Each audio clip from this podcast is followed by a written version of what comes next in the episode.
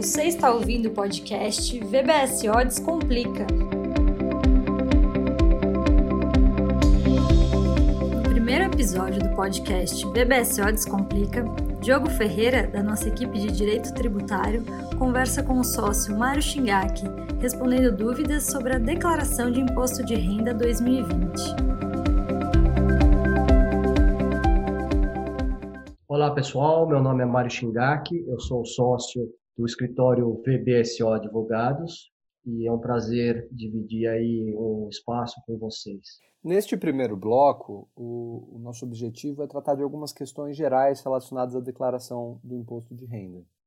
É, a primeira pergunta que eu gostaria de te fazer é se existe algum limite de idade para declarar o imposto de renda ou se, por outro lado, existe alguma idade a partir do qual um jovem, uma criança, por exemplo, é, obrigatório, é obrigado a declarar? É, na verdade, Diogo, não existe uma, uma dispensa né, por conta da idade. Então, quando você está no, nos requisitos que tornam obrigatória a entrega da declaração, né, não vai depender da idade. Então, uma criança, um menor, pode estar obrigado a entregar a, a declaração. Tá? Então, realmente não tem nenhum tipo de limitador quanto à idade. Então, se, por exemplo, uma, uma criança tiver rendimentos tributáveis acima de um determinado limite, né? o ano passado, que é o caso que a gente vai ter que declarar esse ano, é 28.559,70 centavos. Né? Então, por exemplo, se ela tiver rendimentos tributáveis acima desse valor, automaticamente ela vai ser obrigada a entregar a declaração. Né? Uma outra, uma outra situação que é muito comum é se ela possui bens acima de outro limite, né? Sempre tem isso nas regras do, do imposto de renda. Né? Então, se você tiver uma situação que a pessoa detém o ano passado qualquer tipo de bem, um imóvel, é, por exemplo, num valor acima de 300 mil, ela também torna-se obrigatoriamente a, a, declarar o imposto de renda. Né? Tem outras situações, né? se ela tiver algum tipo de rendimento isento, aí já é um outro valor, né? se ela recebeu dividendos, por exemplo, de uma empresa que ela é sócia, esse valor está, para o ano passado, um limite de 40 mil reais. Então, acima desse valor, ela também é obrigada a, a declarar. Tá? Então, são regras gerais, né? tem várias, mas só para responder que, dependendo da situação, mesmo um jovem uma pessoa menor de idade, ela poderia estar obrigada a, a entregar a declaração de imposto de renda. Entendi. E, mas caso ela seja obrigada a entregar a declaração, ela, por acaso, eh, não poderia mais ser declarada como dependente dos seus pais, por exemplo? Esta é uma pergunta que, que é bem recorrente, né? Todo mundo tem muita dúvida e é até motivo de muitas vezes a pessoa fazer de uma forma equivocada, né? E o, a Receita Federal, depois do processamento, é, incluir essa pessoa na no que a gente chama de malha fina. Né? A pessoa pode constar como dependente, né? E isso tem a, tem a regra que é muito comum, né? Então ela pode ser é, incluída como dependente de uma declaração do pai, da mãe, enfim, né? Mas ela também pode declarar separado, né? Existe essa possibilidade, né? Evidentemente, uma pessoa não pode constar de duas declarações. Então, se ela consta como dependente e você é obrigado a informar o CPF, é, ela já automaticamente está entregando, vamos dizer assim, ou constando de uma declaração é, é, que já foi entregue para a Receita Federal. Se ela é, quiser declarar por algum motivo que convém, né, existem essas possibilidades na, nas regras de declaração, aí ela sai é, da figura de dependente, entrega uma declaração separada com todas as opções que existem. Ela pode entregar na forma simplificada, na forma de declaração completa, né? É, e, e, então tem essas duas possibilidades. Mário, você mencionou sobre as deduções. Uma fonte de muitas dúvidas quanto às deduções são as despesas médicas. É, você tem alguma recomendação para quem vai ter dedução de despesa médica esse ano? Todo ano a gente tem orientado as pessoas, quando for entregada a declaração do imposto de renda, alguns cuidados, né? Porque já é de conhecimento público, né? Que um dos itens que costumam dar, dar problemas, né? No processamento da declaração das pessoas físicas é a despesa médica. E isso por uma questão é, muito simples, né? Então, a primeira regra é que você você deveria, evidentemente, incluir todos os pagamentos a título de despesa médica, né? É, é preciso ter, evidentemente, a documentação é, comprobatória, não basta só um recibo, tem outros documentos que a lei exige, né? Então, hoje é muito comum você ter mais documentos que embasam a, despesa médica, é, por exemplo, tanto no médico, no consultório, no hospital, você tem a nota fiscal, você tem outros é, é, comprovantes que a Receita Federal é, recomenda para que você mantenha guardado, né?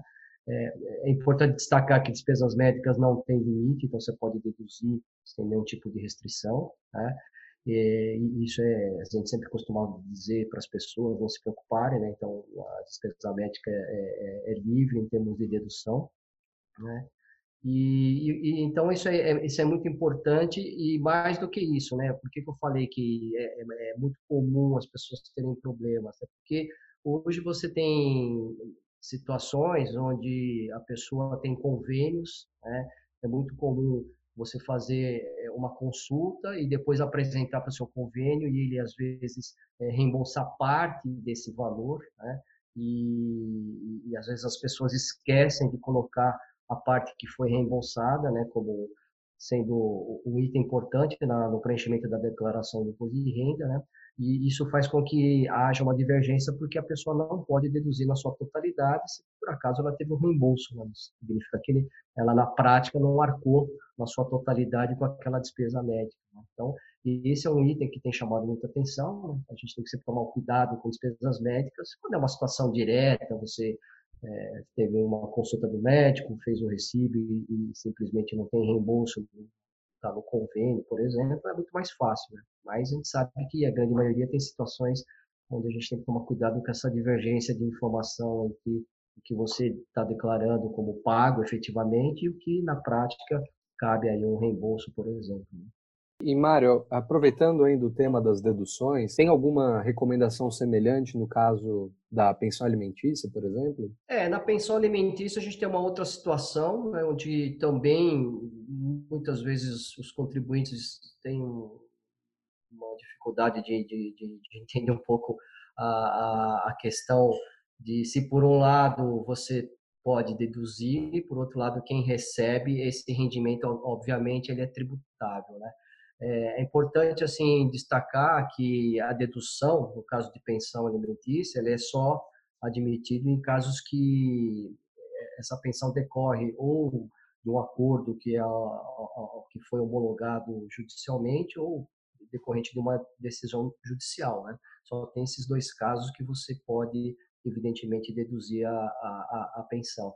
Mas eu, eu volto a repetir, né? é muito comum as pessoas esquecerem que tem os dois lados, né? Para quem está pagando, arcando com a despesa, esse encargo de pensão, ela pode deduzir, evidentemente, mas o outro lado que recebe, isso significa um rendimento tributável. Né? E Mário, é, agora para encerrar esse nosso primeiro bloco, eu gostaria de te perguntar: você tem algum ponto de atenção na declaração desse ano? Tem alguma regra nova, alguma mudança de entendimento que as pessoas deveriam prestar mais atenção?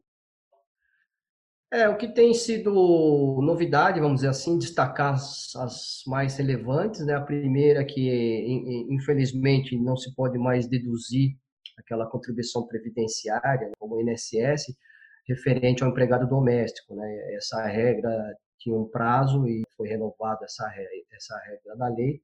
Então, portanto, em relação a 2019, que a declaração se refere esse ano, né? essas contribuições não podem mais ser deduzidas.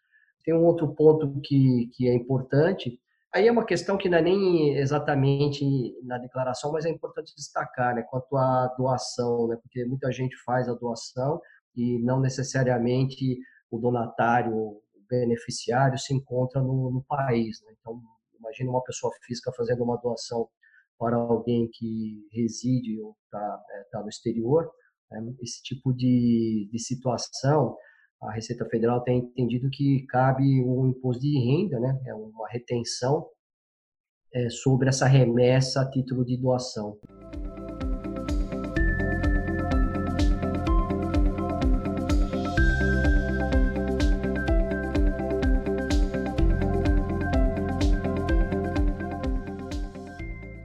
Mário, passando agora para o nosso segundo bloco, gostaria de aproveitar a nossa conversa para trazer algumas perguntas que nós recebemos é, por meio das nossas redes sociais, por meio do nosso e-mail, de pessoas que interagiram com a gente mandando dúvidas sobre a declaração de imposto de renda.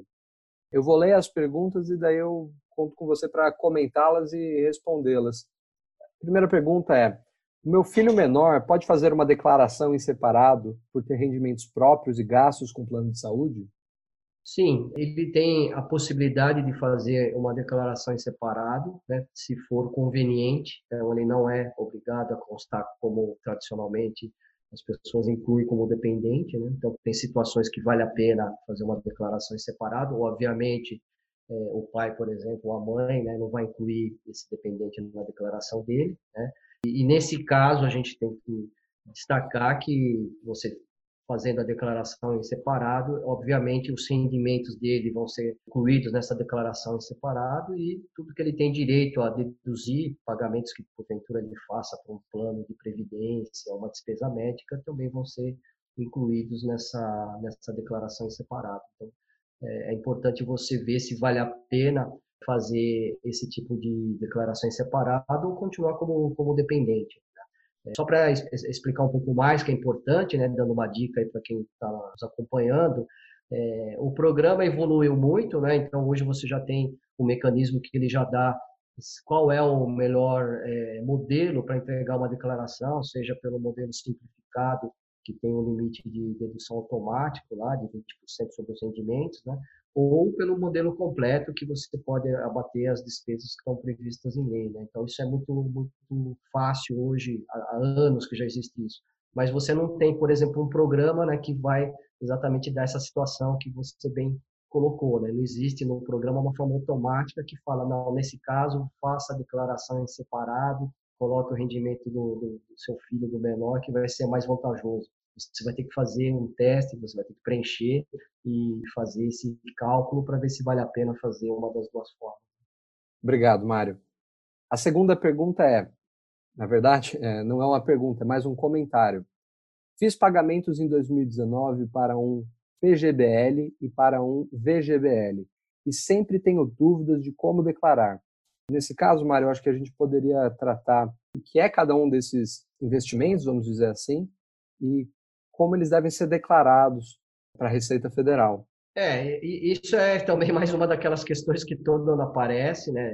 E vamos tentar simplificar aqui, que esse que é o, é o objetivo. Vou fazer um resumo né, muito simples desses planos. Né? São planos de previdência com características de seguro em alguns casos. Né? Então, quando você fala de, de PGBL, né, P de plano, né, ele tem uma característica típica de um plano de previdência, previdência privada. Né? Então, é, esse tipo de plano que é recomendável para quem tem rendimentos tributáveis, né, no modelo completo, possivelmente, ele pode ser deduzido. Né? Então, isso tem uma, uma regra na legislação que esse plano tem a vantagem de você poder reduzir o imposto apurado depois na, por conta da entrega da declaração.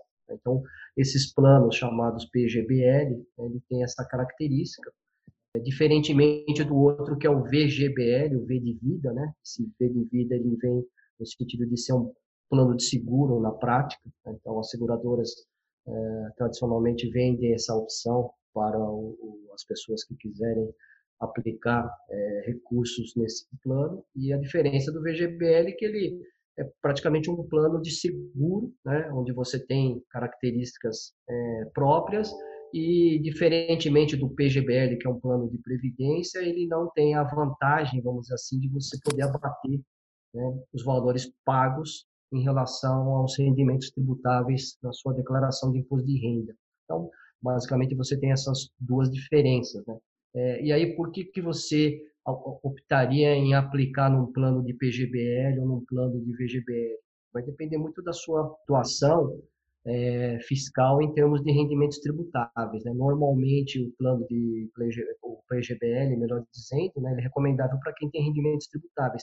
Pode acontecer que uma pessoa não tenha necessariamente rendimentos tributáveis, ele pode ter é, outros tipos de rendimento, né? e nesse caso pode valer a pena ele aplicar no VGBL, porque o VGBL não vai ter aquela dedução, né?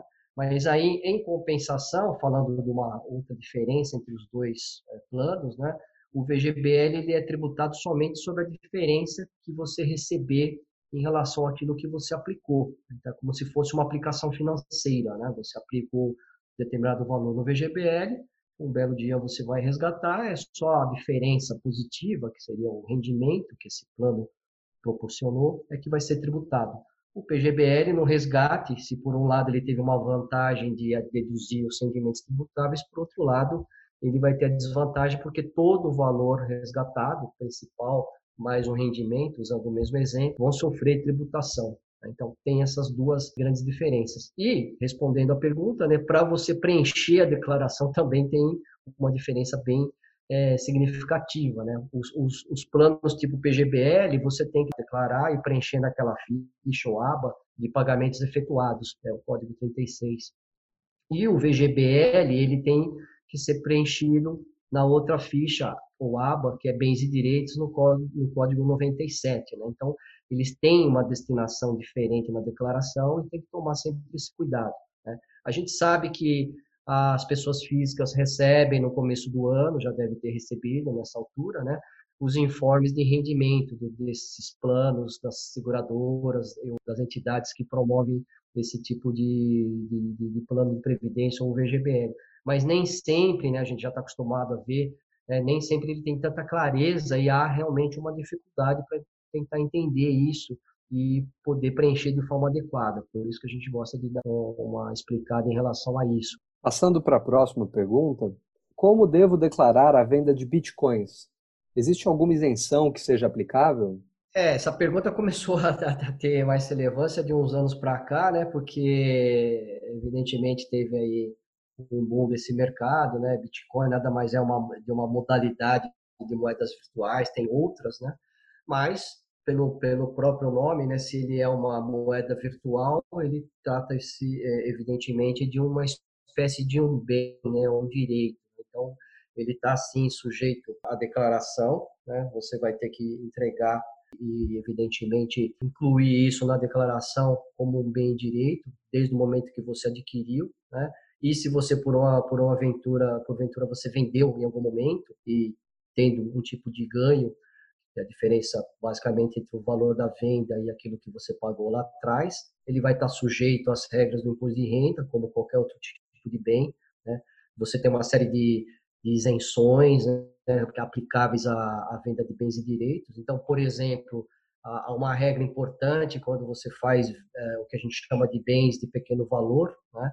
Então, no caso de Bitcoin ou qualquer outra modalidade de moeda virtual, se você fizer uma venda, por exemplo, cujo valor é até 35 mil reais, mesmo que haja ganho, você está dispensado de pagar o imposto de renda. Né? Esse ganho ele é isento. Tá? Então, ele funciona mais ou menos como qualquer outro tipo de, de bem que você está acostumado a colocar na sua declaração quando você adquire e o dia que você vende, se tiver um ganho, você tem que proceder da mesma forma. Não esquecendo que existe um programa, que é o famoso ganho de capital, que você tem que preencher primeiro para que depois você possa importar os dados desse, desse programa para a sua declaração. Né? Tem muitas situações que o contribuinte não consegue preencher os dados de um ganho de capital diretamente no programa da, da Receita Federal em relação ao imposto de renda, né? porque você tem que primeiro é, incluir no, no, no, programa de ganho de capital. O que torna mais seguro, inclusive, a gente sempre recomenda que se faça pelo programa de ganho de capital, né? para que você não tenha nenhum problema na, na, na transferência dos dados, porque você poderia ter algum erro nesse sentido e às vezes até ter um problema em relação à, à malha né? de, de cair lá na malha fina, que a gente chama que é um processamento que teve algum tipo de irregularidade. Mário, aproveitando o comentário que você fez sobre a malha, a chamada malha fina né, da Receita Federal, assumindo que alguém transmita a declaração e apareça uma pendência para ela com relação ao que ela transmitiu. Você tem alguma sugestão para essa pessoa?